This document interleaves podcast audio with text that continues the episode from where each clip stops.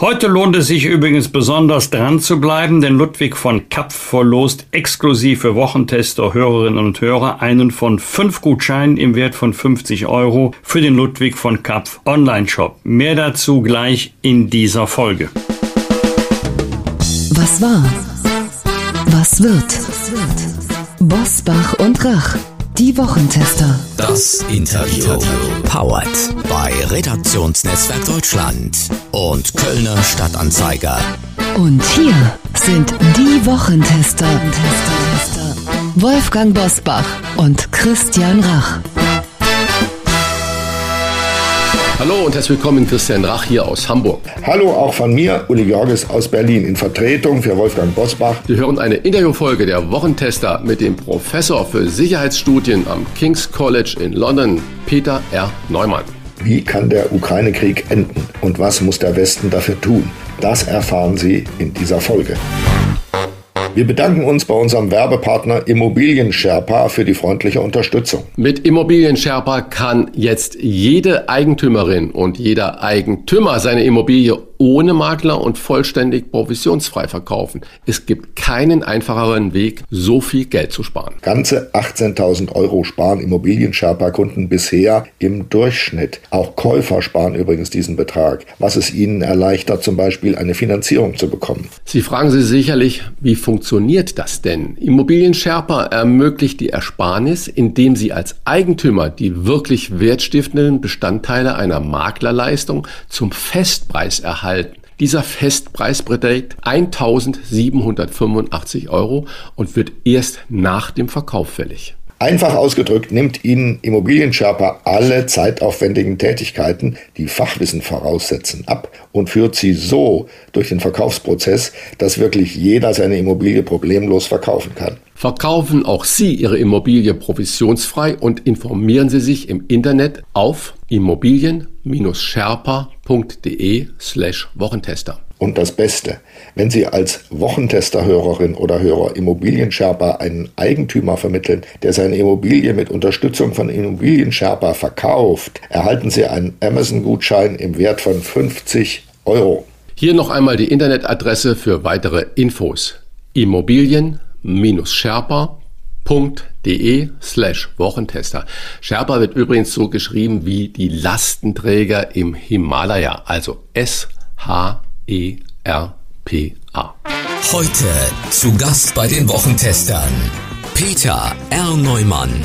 Der Professor für Sicherheitsstudien am King's College London analysiert die aktuelle Entwicklung im Russland-Ukraine-Krieg und erklärt, was der Westen tun muss, um nicht immer mehr zum Verlierer zu werden. Ich bin der festen Überzeugung, dass dieser Krieg nicht auf dem Schlachtfeld, sondern irgendwann am Verhandlungstisch entschieden wird. Das sagt der SPD-Chef Lars Klingbeil in diesen Tagen in einem Interview. Doch wann ist irgendwann und wie kann der Westen Wladimir Putin an den Verhandlungstisch bringen? Das fragen wir Peter R. Neumann, Professor für Sicherheitsstudien am King's College in London. Professor Neumann, verzeihen Sie, dass ich frage, da wir Sie als Peter R. Neumann vorgestellt haben, wofür steht das R? Der Hörer würde es gerne wissen. ja, das ist mein Mittelname. Ähm, ja. äh, der lautet Rudolf. Äh, so ja. heißt auch mein Vater. Und äh, den habe ich oder beziehungsweise den Buchstaben habe ich, weil es einfach so viele Peter Neumanns gibt. Also ich kriege manchmal sogar Post für andere Peter Neumanns und deswegen habe ich mir gedacht, ich brauche hier etwas, was mich von anderen unterscheidet. Sie müssen das gar nicht näher begründen. Wir wissen jetzt, dass es Rudolf heißt. Vielen Dank. Ähm, Professor Neumann, uns würde Ihre aktuelle Lageeinschätzung für Putins Krieg gegen die Ukraine interessieren. Wie weit sind wir von Verhandlungen und einem Verhandlungsfrieden entfernt?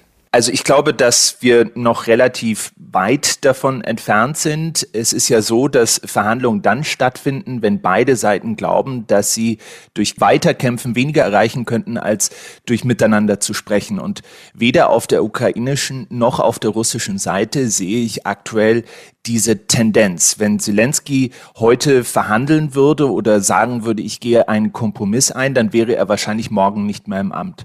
Und im Falle Putins ist es so, dass Verhandlungen ja während dieser Krise immer wieder versucht wurden. Also Israel, Türkei, Scholz telefoniert, Macron telefoniert, der österreichische Bundeskanzler Nehammer ist nach Moskau gefahren und alle sind zurückgekommen, haben gesagt, das bringt momentan noch nichts. Also momentan sind wir noch in einer Phase diesen Krieges, wo beide Seiten auf militärischen Sieg setzen. Aber ich stimme Ihnen zu. Grundsätzlich kann es natürlich so kommen, dass ab einem gewissen Punkt Verhandlungen möglich sind und dann auch verfolgt werden sollten. Es sah ja mal so aus, ich jedenfalls habe das äh, gewisse Hoffnung reingesetzt, dass mit der Annexion der besetzten Gebiete durch Russland eine neue russische Westgrenze entsteht. Das ist übrigens ein großes Risiko für Russland, finde ich. Das ist einer der Fehler, die Putin wieder gemacht hat. Ich habe den da überhaupt nicht verstanden. Aber davon darüber will ich jetzt nicht reden. Es ist eine neue Westgrenze entstanden. Und ich hätte mir vorstellen können, dass er die Gelegenheit der Annexion benutzt, um zu versuchen, mit äh, Zelensky über die Abtretung dieser Gebiete und über einen Waffenstillstand und einen Frieden zu verhandeln. War das eine Illusion? Leichtfertig? Also ich glaube, dass er das wahrscheinlich ganz gerne wollen würde. Was er gemacht hat, ist natürlich ein Angebot zu machen an Präsident Biden. Hat er gesagt oder beziehungsweise über Lavrov, seinen Außenminister, kommunizieren lassen, dass er bereit ist, mit Präsident Biden direkt über die Köpfe der Ukrainerinnen und Ukrainer hinweg über die Ukraine zu verhandeln. Und das ist natürlich für die Ukrainer nicht akzeptabel. Das Problem ist, dass Präsident Putin den Zelensky überhaupt nicht ernst nimmt dass er ihn nicht auf Augenhöhe akzeptiert, dass er denkt, das ist ein Clown und die Ukraine ist im Prinzip gar kein richtiger Staat. Warum soll ich, der Präsident Russlands, mich mit denen an einen Tisch setzen? Wenn überhaupt, dann setze ich mich mit den beiden an einen Tisch. Möglicherweise macht der Kompromisse, zu denen Zelensky gar nicht fähig ist. Und das ist natürlich keine akzeptable Situation. Wenn überhaupt Verhandlungen, dann muss es Verhandlungen auf Augenhöhe geben, wo auch die Ukrainer mit beteiligt sind. Erkennen Sie in der russischen Führung, also im Umfeld von Putin, eine Friedensfraktion im Kreml? Gibt es sowas? Na, das ist äh, etwas, was mich eben so ein bisschen pessimistisch macht. Und ich habe da auch einen Spiegelartikel drüber geschrieben. Wenn wir uns überlegen, wie dieser Konflikt zu Ende geht, wenn wir uns überlegen, wie dieser Konflikt weitergeht, dann existiert in deutschen Medien oftmals die Tendenz zu sagen, ja, der Putin muss weg und wir müssen den demütigen, wir müssen dafür sorgen, dass er für seine Kriegsverbrechen bezahlt. Und moralisch ist das natürlich alles sehr verständlich. Ich finde den auch nicht gut und ich glaube auch, dass er ein Kriegsverbrecher ist. Aber geopolitisch und strategisch muss man sich doch fragen, was ist denn die Alternative? Was passiert denn mit Russland, wenn Putin nicht mehr dran ist? Und die Tatsache ist, dass die einzige Opposition zu Putin aktuell in Russland Leute sind, die noch nationalistischer drauf sind als Putin, also die Ultranationalisten. Leute wie der Kadyrov aus Tschetschenien oder andere Leute im Militär und in Sicherheitsdiensten, die drankommen würden, wenn Putin nicht mehr dran wäre. Wenn die Alternative zu Putin ein noch extremeres Regime in Moskau ist oder möglicherweise Staatszerfall und Chaos, dann muss ich mir als Westen doch die Frage stellen, ist das denn überhaupt wünschenswert? Also es geht nicht darum, Putin zu retten oder nett zu ihm zu sein, aber die geostrategisch wichtigen, richtigen Entscheidungen zu treffen. Verhandlungen werden ja besonders von denjenigen eingefordert, die gegen Waffenlieferungen sind. Das unterstellt unausgesprochen, dass der Westen hinter den Kulissen natürlich nicht verhandelt, weil es ja auch ein großer Wirtschaftsfaktor ist. Stimmt dieser Eindruck? Das glaube ich stimmt nicht. Also ich denke, dass es wirklich so ist, dass im Westen niemand ein Interesse daran hat, dass dieser Konflikt weitergeht und weiter eskaliert. Erinnern Sie sich daran, als Präsident Biden ins Amt kam, Anfang 2021, da war erstmal ein Jahr lang, im Prinzip bis diese Ukraine-Krise, bis dieser Krieg hochgekocht ist, äh, war einfach das Thema China. Und Biden ist gewählt worden, hat gesagt, die große geostrategische Herausforderung für Amerika im 21. Jahrhundert ist nicht Russland, Russland ist ein relativ kleines Land mit Atomwaffen, stimmt, aber relativ kleines Land mit einer stagnierenden Wirtschaft. Das ist für uns kein Systemkonkurrent.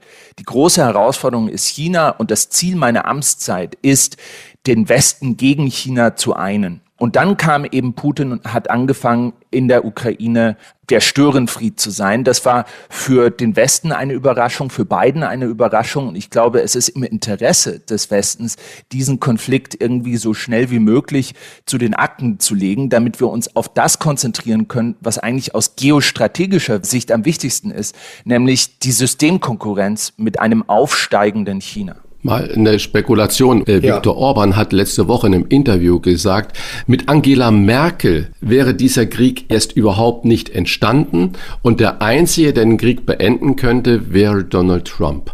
Äh, sind das die typischen extremen Orban-Positionen oder ist an solchen Sachen irgendwas dran? Also das mit Trump hatte ich noch nicht gehört und müsste ich erstmal drüber nachdenken. Also ich kann mir das schwerlich vorstellen, aber weil er ja auch nicht so konzentriert ist, also wenn man in Verhandlungen ist, und ich habe einige Verhandlungen von außen schon miterlebt, Friedensverhandlungen von Nordirland bis zu anderen Orten, Syrien und so weiter. Das sind ja Verhandlungen, die gehen ja über Nächte. Da muss man ja wirklich viele viele Dutzende von Stunden lang konzentriert sein. Da geht es um kleine Details, die große Unterschiede machen können.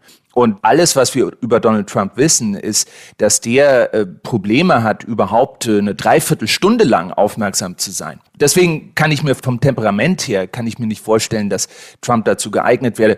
Bei Merkel, das hat man schon öfter mal gehört, dass Merkel vielleicht diesen Konflikt, weil sie eben, sage ich mal, über viele Jahre hin eine Beziehung mit äh, Putin aufgebaut hat, dass sie möglicherweise ihn zur Vernunft gebracht hätte.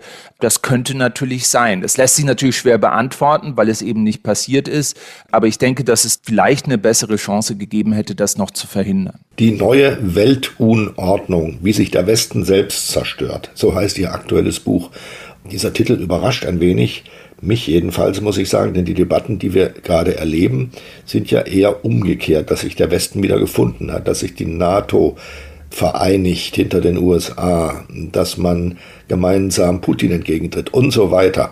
Aber Sie schreiben in diesem Buch, wie wenig der Westen nach 9-11, dem Afghanistan-Desaster und Putins Einmarsch in der Ukraine noch in der Hand hat. Wie ist es zu dieser Selbstzerstörung des Westens gekommen aus Ihrer Sicht? Man muss erst mal anfangen, Ende des Kalten Krieges 1989, 90, der Westen unbestritten vorne, großer Enthusiasmus, großer Optimismus, das Ende der Geschichte hat Francis Fukuyama geschrieben.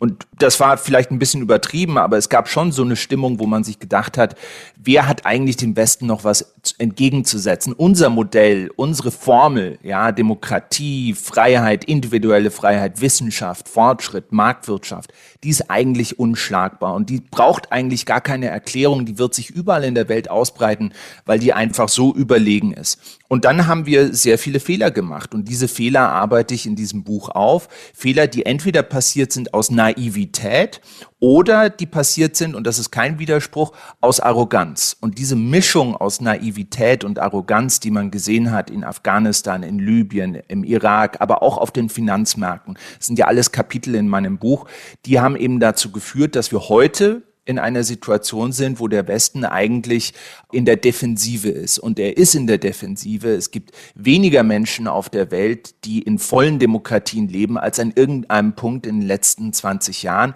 Und ja, auch wenn der Westen sich bei dieser Putin-Aktion zusammengerafft hat, dürfen wir nicht ignorieren, und das ist meiner Meinung nach das Wichtigste, dass der Rest der Welt sich im Großen und Ganzen dem Westen nicht angeschlossen hat. Wenn Sie sich eine Landkarte anschauen von den Ländern, die die Wirtschaftssanktionen des Westens gegen Russland unterstützen, dann finden Sie da in Südamerika nicht ein einziges Land. Im Nahen Osten, wo wir angeblich viele Freunde und Alliierte haben, kein einziges Land. In Afrika nicht ein einziges Land. Und in Asien sind es nur Japan und Südkorea. Das heißt, wir stehen mit diesen sehr heftigen und richtigen Schritten gegen Russland eigentlich in der Welt allein. Und das wäre während des Kalten Krieges nicht passiert. Da hätten viele Staaten, die mit uns verbündet sind, gesagt, wir müssen uns dem anschließen, weil der Westen macht das ja.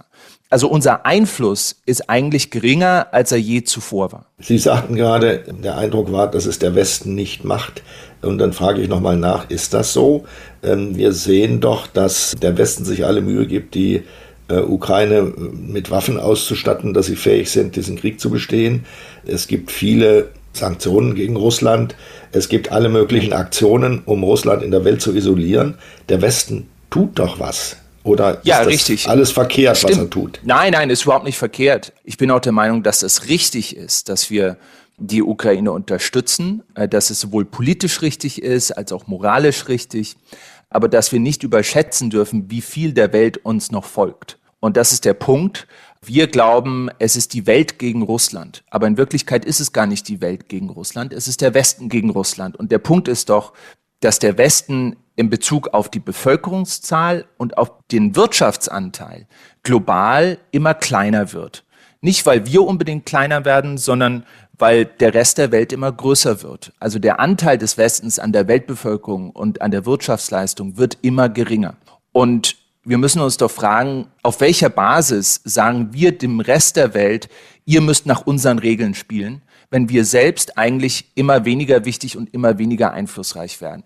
Und das ist die Frage, die man sich im Westen gar nicht so stellt, weil das vielen im Westen gar nicht so bewusst ist, wie wir in den letzten 10, 20 Jahren, ich würde sagen, der entscheidende Punkt war den 2000er Jahren mit der Finanzkrise, dem Irakkrieg, wie viel Kapital und wie viel Vertrauen und wie viel Einfluss der Westen eigentlich bereits verloren hat. Indien ist ja die größte Demokratie der Welt mit seinen 1,2 Milliarden Einwohnern, 1,5 inzwischen.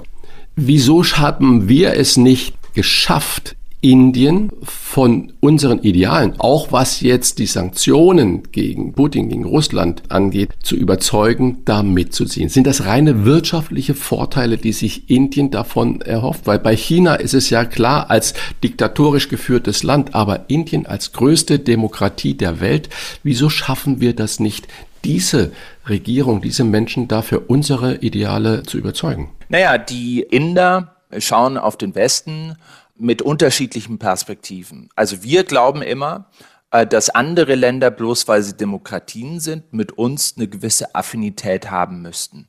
Also dass jetzt Indien zum Beispiel, wie Sie gerade gesagt haben, eigentlich ein Verbündeter von uns sein sollte, weil das ist ja auch eine Demokratie. Aber für die Inder ist eben Demokratie zu sein eben nur eines von vielen Merkmalen, die sagen, okay, wir sind eine Demokratie, aber wir sind auch gute Freunde Russlands, seit vielen Jahrzehnten schon. Wir haben Wirtschaftsinteressen, die es aus unserer Sicht eigentlich ziemlich negativ machen würden, wenn wir jetzt diese Sanktionen umsetzen. Wir sind der Meinung, dass dieser Krieg zwar nicht besonders nützlich ist für den Weltfrieden, aber dass er uns nicht besonders betrifft. Und wir schauen natürlich auch nach Europa und wir sehen eben nicht nur Demokratien, sondern wir sehen zum Beispiel unsere vormaligen Kolonialherren. Das ist ja der Irrtum in Großbritannien. Ich lebe ja in Großbritannien und da höre ich immer, wenn die Leute sagen, wir sollten eigentlich mit Indien und so und wir haben doch eine historische Beziehung. Ja, die Inder sehen das nicht als historische Beziehung. Die waren kolonisiert von den Briten und da gibt es nach wie vor gewisse Ressentiments. Also die Art und Weise, wie wir auf andere Länder schauen, ist nicht unbedingt immer die Art und Weise, wie die auf uns schauen. Zurück zum Ukraine-Krieg. Es gibt große Aufregung um die Formulierung, ich zitiere, wir befinden uns im Krieg mit Russland oder mit Putin. Äh, Zitat Ende von Karl Lauterbach. Und er musste dafür ja wirklich heftige Kritik einstecken, hat das dann auch schnell wieder zurückgenommen. Sie verwenden diese Formulierung auch. Warum? Ja, also ich habe gesagt auf Maybrit Illner, glaube ich, wir befinden uns im Prinzip im Krieg mit Russland. Und das ist eine Tatsache, nicht jetzt vielleicht formal juristisch gesehen, wenn Wolfgang Busbach hier wäre, könnte er uns das vielleicht erklären. Aber von der politischen Praxis her ist es doch ganz offensichtlich, dass wir mehr oder weniger in einem Konflikt mit Russland sind. Wir sanktionieren dieses Land, wir beliefern die Gegner Russlands, die in Russland in einem heißen Krieg sind, wir beliefern die mit Waffen und wir versuchen, ähm, Russland militärisch als auch politisch zurückzudrängen. Es kommt natürlich jetzt darauf an, wie man Krieg definiert. Wir sind keine aktive Kriegspartei im Hauptschlachtfeld in der Ukraine selbst, aber alle anderen Aspekte des Krieges, da sind wir im Großen und Ganzen mit dabei. Und deswegen sage ich, dürfen wir uns eigentlich nichts vormachen und sollten uns selber zugestehen, ja, wir sind im Prinzip im Krieg, in einem Konflikt mit Russland. Würden Sie auch beim Begriff Wirtschaftskrieg gegen Russland mitgehen? Sarah Wagenknecht hat das kürzlich ja so formuliert. Wirtschaftskrieg gegen Russland? Nein, also das würde ich Oder? nicht sagen, weil das ist für Nein. mich ein tendenziöser Begriff. Ja, das klingt dann so, als wären wir die Aggressoren. Und da darf man natürlich nicht die Täter-Opfer-Umkehr betreiben. Äh, diesen Krieg angefangen hat zweifellos Russland. Und die Konsequenz dessen ist zum einen, dass wir den Ukrainern Waffen liefern. Das hat ja ein bisschen gedauert. Aber die erste Konsequenz als Ergebnis der Aggression Russlands war, dass Wirtschaftssanktionen gegen Russland verhängt wurden. Das war eigentlich noch ein relativ moderates Mittel. Wenn es bei diesen Wirtschaftssanktionen geblieben wäre, dann wären deutlich weniger Menschen zu Schaden gekommen, als durch das, was in den letzten sieben Monaten passiert ist. Deswegen bin ich also nicht der Meinung, dass es hier um einen Wirtschaftskrieg geht. Mhm. Wie könnte denn das Ende des Krieges aussehen. In vielen Diskussionsrunden wird gesagt, es kann nur Putin sein. Er muss sich von allen äh, besetzten Gebieten, inklusive der Krim, zurückziehen. Wie würden Sie jetzt mal in die Glaskugel geschaut, wie würden Sie ein mögliches Ende des Krieges äh, skizzieren? Also ich denke nicht, dass das so schnell passieren wird. Ich denke, auf beiden Seiten gibt es äh, noch Ziele und Hoffnungen und äh, da wird das Kämpfen noch weitergehen. Ich glaube, eine wirklich stabile Lösung des Konfliktes kommt nur dann zustande, wenn die Ukraine auf der einen Seite relativ viel von den besetzten Gebieten, die sie seit dem 24. Februar verloren haben, wieder zurückerobern. Sonst geht das in der Ukraine nicht. Auf der anderen Seite muss man äh, auch eine Situation schaffen, die Putin innerhalb des Landes und gegenüber seinen eigenen Konkurrenten, aber auch gegenüber der Bevölkerung gerade noch so als Sieg verkaufen kann. Und ich glaube, das ist eine Situation, wo man sagt, okay, wir erlauben der Ukraine mit unseren Waffenlieferungen die Gebiete zurückzuerobern, die seit dem 24. Februar verloren gegangen sind, aber nichts darüber hinaus. Und an dem Punkt machen wir ein Angebot an Herrn Putin. Und Herr Putin kann dann sagen, seiner eigenen Bevölkerung mit seiner Propagandamaschine, ich habe die Ukraine denazifiziert, ich habe den Vorstoß des Westens zurückgedrängt, ich habe bestimmte Gebiete bewahrt. Das sind ja alles absurde Lügen, aber das schafft er vielleicht und kann sich vielleicht gerade noch so in der Situation retten. Also das wäre nach wie vor ein nicht besonders realistisches Szenario, aber eines, das wahrscheinlich realistischer ist als alle anderen. Ich wage mir nicht vorzustellen, was passiert, wenn es anders kommt. Also ich glaube, wir haben eine gefährliche, sehr gefährliche Situation und es muss darum gehen, Dinge vom Ende her zu denken und sich zu überlegen, was ist eine Situation, in der möglicherweise beide Seiten gerade noch so zustimmen könnten. Und für mich wäre das, was ich gerade beschrieben habe, die, genau diese Situation. Es wurde ja gerade angeordnet, Kriegsrecht in den besetzten Gebieten und dann hat äh, Putin auch oder die Verwaltung gesagt, alle Menschen aus Cherson müssen evakuiert werden und man spekuliert darüber. Ich habe nicht einmal gehört, vielleicht will er das Gebiet ja räumen, um dort eine taktische Atomwaffe einzusetzen. Ist das völlig absurd oder warum lässt er das Gebiet denn räumen? Also ich glaube, wir haben momentan aktuell diese Woche eine sehr, sehr gefährliche Situation. Also die Situation rund um Kherson ist eine ja vielleicht strategisch entscheidende Situation für diesen Konflikt. Das ist eine Stadt, die von den Russen sehr schnell eingenommen wurde, eine wichtige Stadt, symbolisch wichtig, aber auch strategisch und politisch wichtig, die jetzt sehr unter Druck steht, wo die Ukrainer große Fortschritte gemacht haben und wo es sein könnte, dass die Ukrainer äh, diese Stadt zurückgewinnen und mit dieser Stadt auch große Gebiete im Süden an der Küste. Und ich glaube, wir kommen jetzt zu einem Punkt, wo sich Putin Gedanken macht, wie kann ich möglicherweise das verhindern? Wie kann ich verhindern, dass ich diesen Krieg verliere? Und das ist immer schon das gewesen, wovor ich gewarnt habe, nämlich eine Situation, in der sich Putin so sehr in die Enge getrieben fühlt, dass er eine weitere Eskalation zusätzlich zu den ganzen Eskalationen, die er bereits gemacht hat, erwägt. Und dazu gehört ultimativ auch der Einsatz von taktischen Nuklearwaffen, nicht unbedingt in der Ukraine selbst, vielleicht über dem Schwarzen Meer mit Demonstrationseffekt. Also da sind ganz viele unterschiedliche Szenarien möglich, aber das ist nicht ausgeschlossen und das wäre ganz, ganz schlecht. Wenn ich Sie richtig verstehe, erwarten Sie nicht, dass Putin die Initiative ergreift für einen Waffenstillstand oder für eine Friedenslösung. Wenn das so ist, mhm. sollte das der amerikanische Präsident tun? Also ich glaube, dass da schon äh, einiges an Hintergrund äh, läuft. Also wir hatten, man hört das immer so äh, nebenbei und in Nebensätzen. Der amerikanische nationale Sicherheitsberater Jack Sullivan hat gesagt, dass man im Kontakt mit Russland ist, genauso der amerikanische Außenminister. Und ich denke, dass es bald einen Punkt geben wird, wo man sich äh, möglicherweise über eine Friedenslösung unterhält. Aber ich glaube, dieser Punkt ist noch nicht gekommen. Ich glaube, dass auch es wahr ist, obwohl diese Gefahr Ein des Einsatzes nuklearer Waffen besteht, ist es natürlich auch wahr, dass Putin mit dieser Angst davor spielt.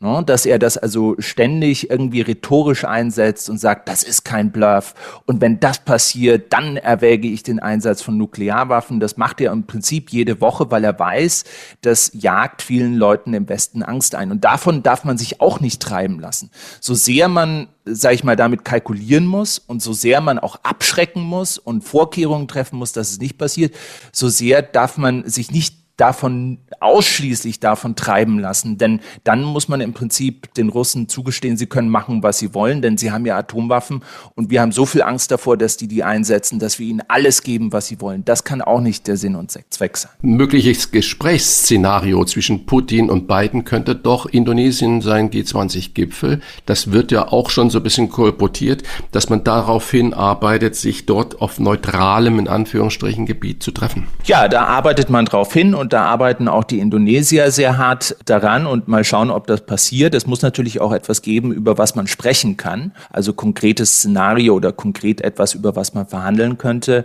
Ich glaube, äh, das ist eine Möglichkeit. Aber lassen Sie uns nicht vergessen, äh, dass es viele Leute gibt, die mit Putin sprechen. Also soweit ich informiert bin, zum Beispiel der Bundeskanzler äh, telefoniert mit Putin fast jede Woche. Macron telefoniert mit Putin. Die sagen dem alle, dass er doch bitteschön ein konkretes Angebot machen soll, dass er sich hinsetzen soll. Also der, der Scholz ist ja nicht bekannt dafür, ein Kriegstreiber zu sein. Der möchte ja im Prinzip diese Art von Verhandlungen. Und äh, er scheint offensichtlich nach all diesen Gesprächen am Telefon, und das sind zum Teil sehr lange Gespräche, über 90 Minuten, scheint er immer noch nicht das Gefühl zu haben, dass Putin dafür bereit ist. Wenn der Westen sich selbst zerstört, wie Sie schreiben, wie kann er sich denn neu erfinden? Ja, ist die also Erfindung denke, des Westens ja. eine Nebenerscheinung einer möglichen Friedenslösung für die Ukraine? Vielleicht, also ich denke, das würde natürlich dem ganzen westlichen Projekt ziemlich großen Auftrieb geben. Vor allem, wenn dabei eine Lösung rauskommt, die es der Ukraine weiterhin erlaubt, als Land zu existieren. Denn das war ja das Ziel von Putin, im Prinzip die Ukraine als Land zu zerstören. Ich denke, es geht größtenteils darum, das Gegenteil von dem zu tun, was wir in den letzten 30 Jahren gemacht haben. Weniger naiv zu sein, weniger arrogant zu sein, ehrlicher mit uns selbst zu sein, ehrlicher mit anderen zu sein, zu verstehen, dass die anderen uns nicht immer so sehen, wie wir die anderen sehen, dass wir Dinge nur dann deklarieren sollten, also große Ziele nur dann proklamieren sollten, wenn wir bereit sind, tatsächlich auch die Mittel dafür einzusetzen, die notwendig sind, sie umzusetzen, dass wir realistischer sind, dass wir eben nicht in ein Land wie Afghanistan reingehen, wahrscheinlich eines der rückständigsten Länder der Welt und sagen, wir schaffen hier in vier oder fünf Jahren die große Demokratie. Das war von Anfang an zum Scheitern verurteilt, wenn man sich die Details anschaut. Und ich habe das in meinem Buch auch beschrieben. Also, dass wir bescheidener, weniger naiv, weniger arrogant sind. Lieber Herr Professor Neumann, Sie sind ja eigentlich noch bekannter als in solchen Kriegs- und Friedensfragen durch ihre Expertise zum Terrorismus.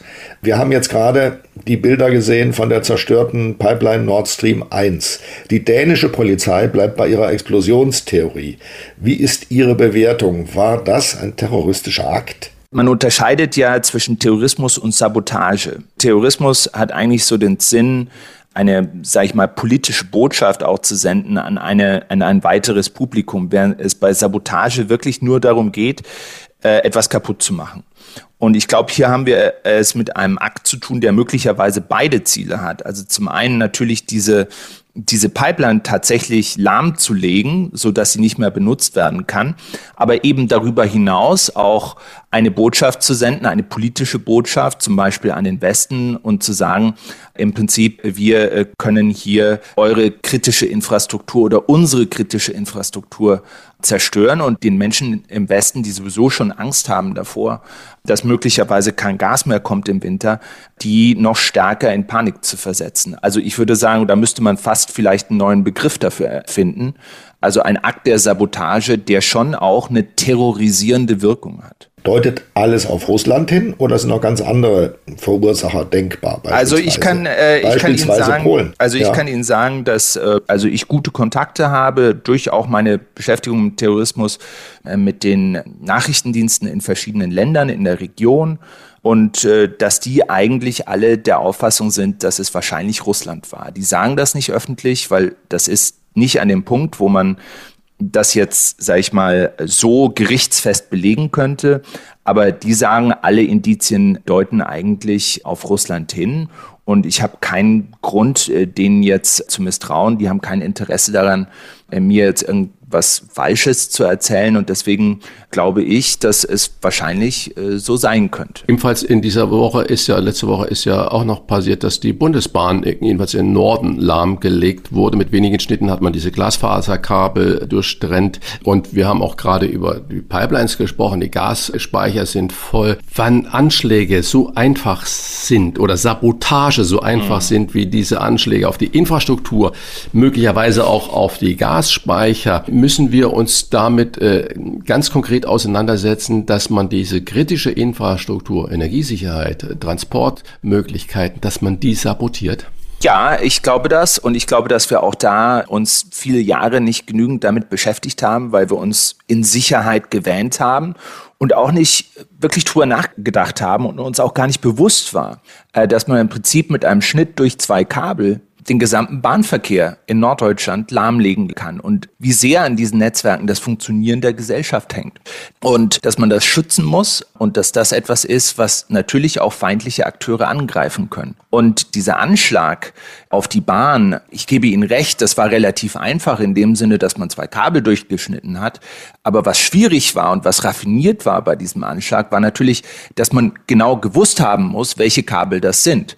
Und äh, das erfordert schon einer gewissen Vorbereitung, einer gewissen Planung, ein, eines gewissen Wissens und möglicherweise Einsicht auch in elektronische Netzwerke, wo man sich wenige Akteure vorstellen kann, die das haben. Also ja, der eigentliche Akt war sehr einfach, aber um da hinzukommen, um zu wissen, welche zwei Kabel das sind, müssen Sie schon ziemlich viel wissen. Wo sind wir denn am verwundbarsten, was unsere Infrastruktur angeht?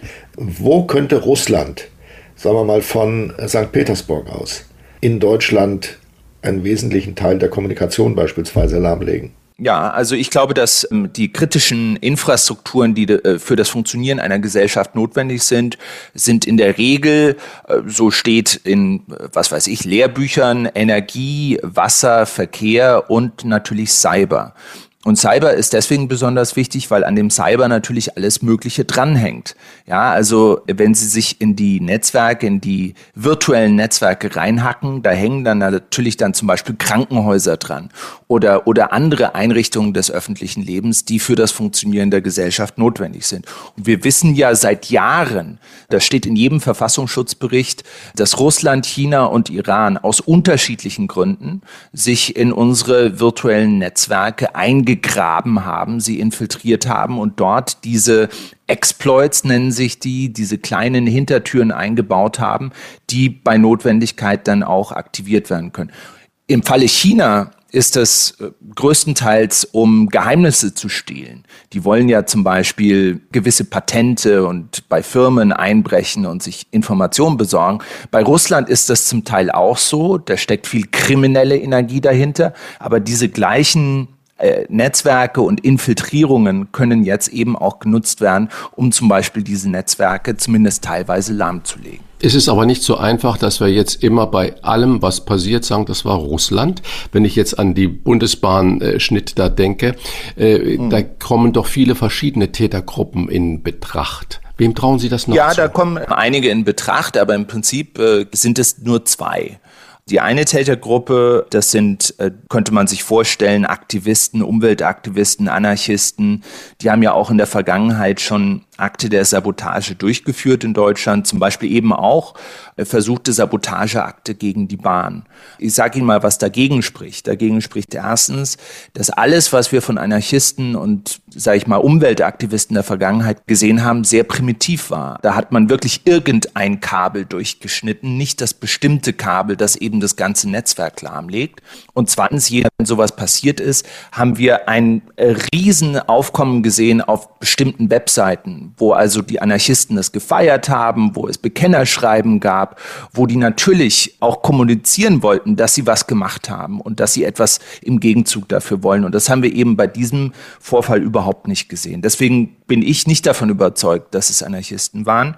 Ich glaube eher, dass das Level an Raffiniertheit, was hinter diesem Anschlag, diesem scheinbar einfachen Anschlag steckt, äh, dass das eher auf einen staatlichen Akteur hindeutet. Und klar, es ist nicht richtig, automatisch zu sagen, das ist Russland, aber es sind jetzt schon einige Sachen passiert in letzter Zeit, wo man sagt, das ist früher aber nicht so häufig passiert. Woran liegt denn das? Und wem nutzt das möglicherweise? Wer möchte unsere Gesellschaft denn destabilisieren von außen? Wer hat denn diese Doktrin der hybriden Kriegsführung, die sagt, es geht nicht nur darum, auf dem Schlachtfeld zu gewinnen, es geht auch darum, den Feind politisch zu destabilisieren. Und das passt schon alles in diese Richtung. Aber ich gebe Ihnen zu, es gibt keine, noch keine handfesten Beweise. Deswegen ist es richtig, dass man sich bei jeder, bei jeder Aktion wirklich die Frage stellt und auch objektiv rangeht und sagt, was ist die Beweislage, was ist die Indizienlage, was ist die Wahrscheinlichkeit? Aber letztlich muss ich sagen, sowohl bei der Pipeline als auch bei der Deutschen Bahn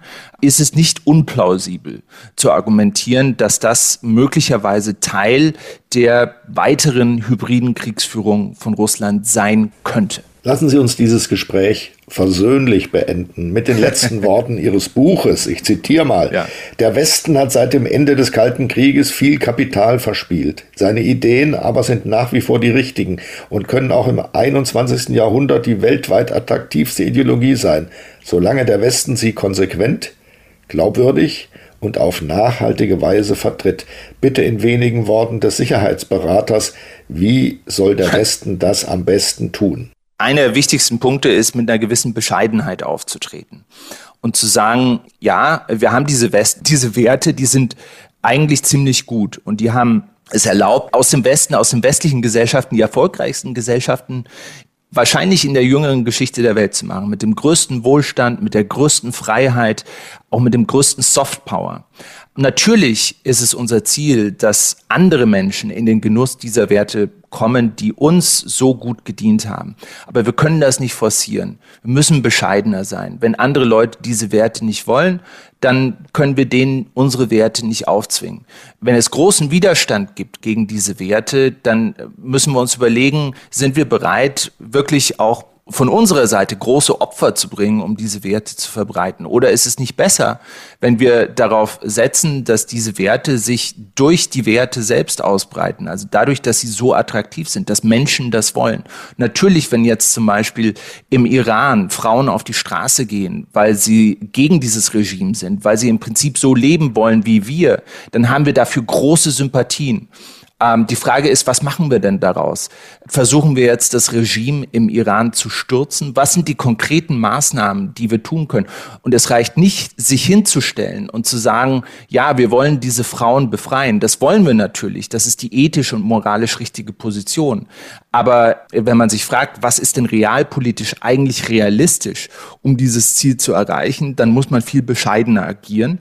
Denn in der Realität ist es so, äh, dass es momentan relativ wenige Optionen gibt, zum Beispiel diesen Frauen zu helfen. Also Bescheidenheit ist ganz, ganz wichtig. Nur dadurch wird unser, unser System nachhaltig. Nur dadurch können wir überleben. Und Einigkeit ist auch ganz wichtig. Der Westen hat ja einen großen Nachteil gegenüber China, dass wir viele verschiedene Staaten sind. Das heißt, wir haben auch natürlich unsere Kämpfe untereinander, unterschiedliche Interessen. Aber wenn wir von China zum Beispiel ernst genommen werden wollen, dann müssen wir uns jetzt im Prinzip zusammenschließen und einig gegenüber einem Land wie China auftreten, damit die uns überhaupt noch ernst nehmen. Und deswegen Einigkeit und Bescheidenheit sind wahrscheinlich die wichtigsten, sage ich mal, Werte, die aus diesem Buch rauskommen. Ich will nur mal eine kleine Frage am Ende kurz anstoßen, mhm. um zu wissen, ob Sie sich damit schon beschäftigt haben. Was droht denn der Welt, wenn Herr Putin und Herr Trump parallel regieren? Ja, ich glaube, dann wird's ganz äh, kompliziert. Ja. Ich denke, ich denke, ich denke, dass äh, Trump, was Putin angeht, und ich habe ja im Englischen auch ein Buch über Trump geschrieben. Deswegen habe ich mich also relativ lange mit dem beschäftigt und der ist ja, was Putin angeht, eigentlich total naiv. Also der ist ja den Rest der Welt ähm, teilt er in Gut und Böse ein, aber Putin, ja. da hat er fast schon so eine Art Männerliebe, wo er dann zum Teil auch die die Leute aus dem Raum rausschickt, die sich Notizen machen, weil er ganz persönlich mit dem Putin sprechen möchte. Und ich glaube, dass ihn der Putin wahrscheinlich zu Eingeständnissen überreden würde, die wahrscheinlich ganz schlecht sind. Ganz schlecht in dem Sinne, dass sie letztlich eine Situation schaffen, in der die Ukraine als Staat de facto nicht mehr überlebensfähig ist und auch nicht mehr überleben wird. Und das werden sich die Ukrainer nicht gefallen lassen. Das ist ja das Ding. Wir können ja nicht einfach so hier sitzen und sagen, wir teilen jetzt mal die Ukraine so auf.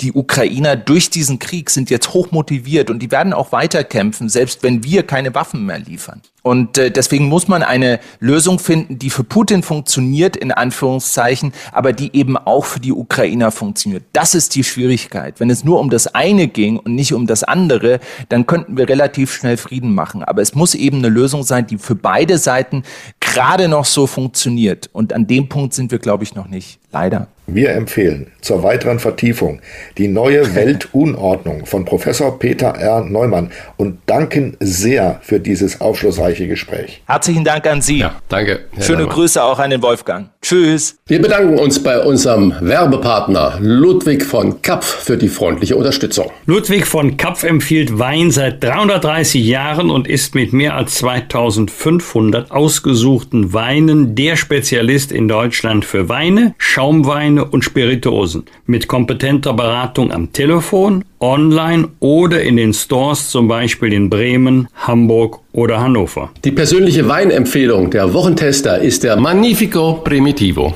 Das ist gerade der Wein. Ich habe ihn gemeinsam mit meiner Frau probiert und kam zu dem Urteil, der schmeckt ja richtig gut. Das ist zwar ein süditalienischer Wein mit richtig fettem Inhalt, aber der Alkohol ist schön eingebunden. Man kann ihn wunderbar auf der Terrasse trinken zu einem herrlichen italienischen Essen oder auch was geschmorten. Mein Tipp, trinken Sie diesen Rotwein nicht zu warm, sondern leicht temperiert, zum Beispiel mit 16 Grad. Ich wäre eher für 17 Grad, aber 16 Grad scheint mir eine gute Empfehlung zu sein. Wolfgang, du hast den Magnifico Primitivo auch getrunken. Dein Urteil? Also nicht nur probiert, wie man das so landläufig tut, einmal auf der Zunge zergehen lassen, sondern er hat mir, das ist wahrscheinlich jetzt kein fachmännischer Ausdruck, wie du ihn benutzen würdest, Christian, er hat mir richtig gut geschmeckt. Für mich verlängert er auch etwas den Sommer, wenn jetzt der Herbst kommt. Und als ehemaliger Supermarktleiter finde ich auch, dass der Wein ein hervorragendes Preis-Leistungs-Verhältnis hat. Eine kleine Herkunftskunde. Der Magnifico Primitivo wird aus edelsten Trauben hergestellt, die im äußersten Südosten Italiens wachsen, am Hacken des italienischen Stiefels. Dort liegt die Halbinsel Salento. Immer noch ein Geheimtipp für guten Wein.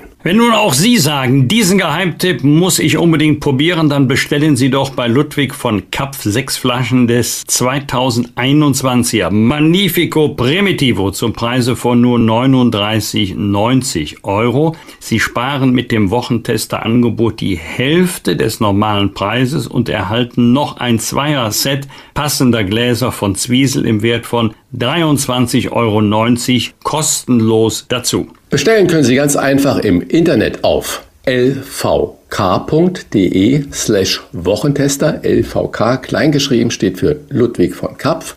Es ist kein Gutscheincode notwendig. Hier noch einmal die Internetadresse für Ihr Sechserpaket Magnifico Primitivo inklusive Gläsern lvk.de slash Wochentester. Und wir sagen einfach zum Wohle. Bosbach und Rach, die Wochentester. Deutschlands Politik Personality Podcast können Sie auf vielen Wegen hören. Im Internet unter diewochentester.de und überall, wo es Podcasts gibt. Über Smart Speaker wie Alexa.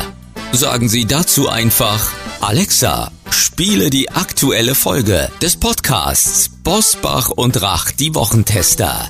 Das funktioniert auch mit der Radio-App TuneIn und über Apple Podcasts, Spotify, Amazon Music, Podimo, Audio Now und viele andere Podcast-Apps. Im Auto können Sie uns darüber auch mit Apple CarPlay und Android Auto hören. Und selbstverständlich hören Sie die Wochentester auch über die Nachrichten-App des RND. Kostenlos erhältlich in jedem App Store.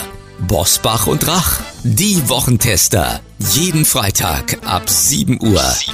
Wir freuen uns auf Sie. Wir bedanken uns bei unserem Werbepartner Ludwig von Kapp für die freundliche Unterstützung und Ihre Gewinnchance. Denn Sie können unter lvk.de slash Wochentester nicht nur den Magnifico Primitivo zum Vorteilspreis bestellen, Sie können dort auch einen von fünf Gutscheinen im Wert von jeweils 50 Euro für den Ludwig von Kapf Online-Shop gewinnen. Gehen Sie dazu einfach auf lvk.de de slash Wochentester und mit etwas Glück gehört Ihnen schon bald einer dieser Gutscheine. Mitmachen können Sie übrigens bis zum 31. Oktober 2022. Und jetzt viel Glück. Das wünsche ich Ihnen für das Wochentester Gewinnspiel. Es wird veranstaltet von Ludwig von Kapf, Ihrem Weinhändler und Versand mit einer Erfahrung von 330 Jahren.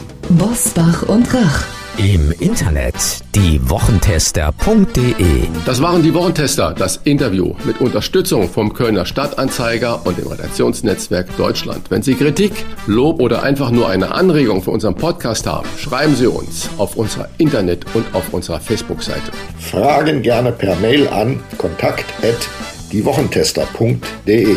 Die Wochentester werden in einem Wort zusammengeschrieben. Und wenn Sie uns auf einer der Podcast-Plattformen abonnieren und liken, freuen wir uns wie die Schneekönige. Das heißt ganz besonders. Hören Sie doch mal rein in unsere neue Kompaktausgabe der Wochentester bereits am Donnerstagabend ab 22 Uhr. Die reguläre Folge hören Sie am Freitag um 7 Uhr. Danke für Ihre Zeit. Was war? Was wird? Was wird? Wolfgang Bosbach und Christian Rach sind die Wochentester. Ein Maßgenau Podcast. Powered bei Redaktionsnetzwerk Deutschland und Kölner Stadtanzeiger.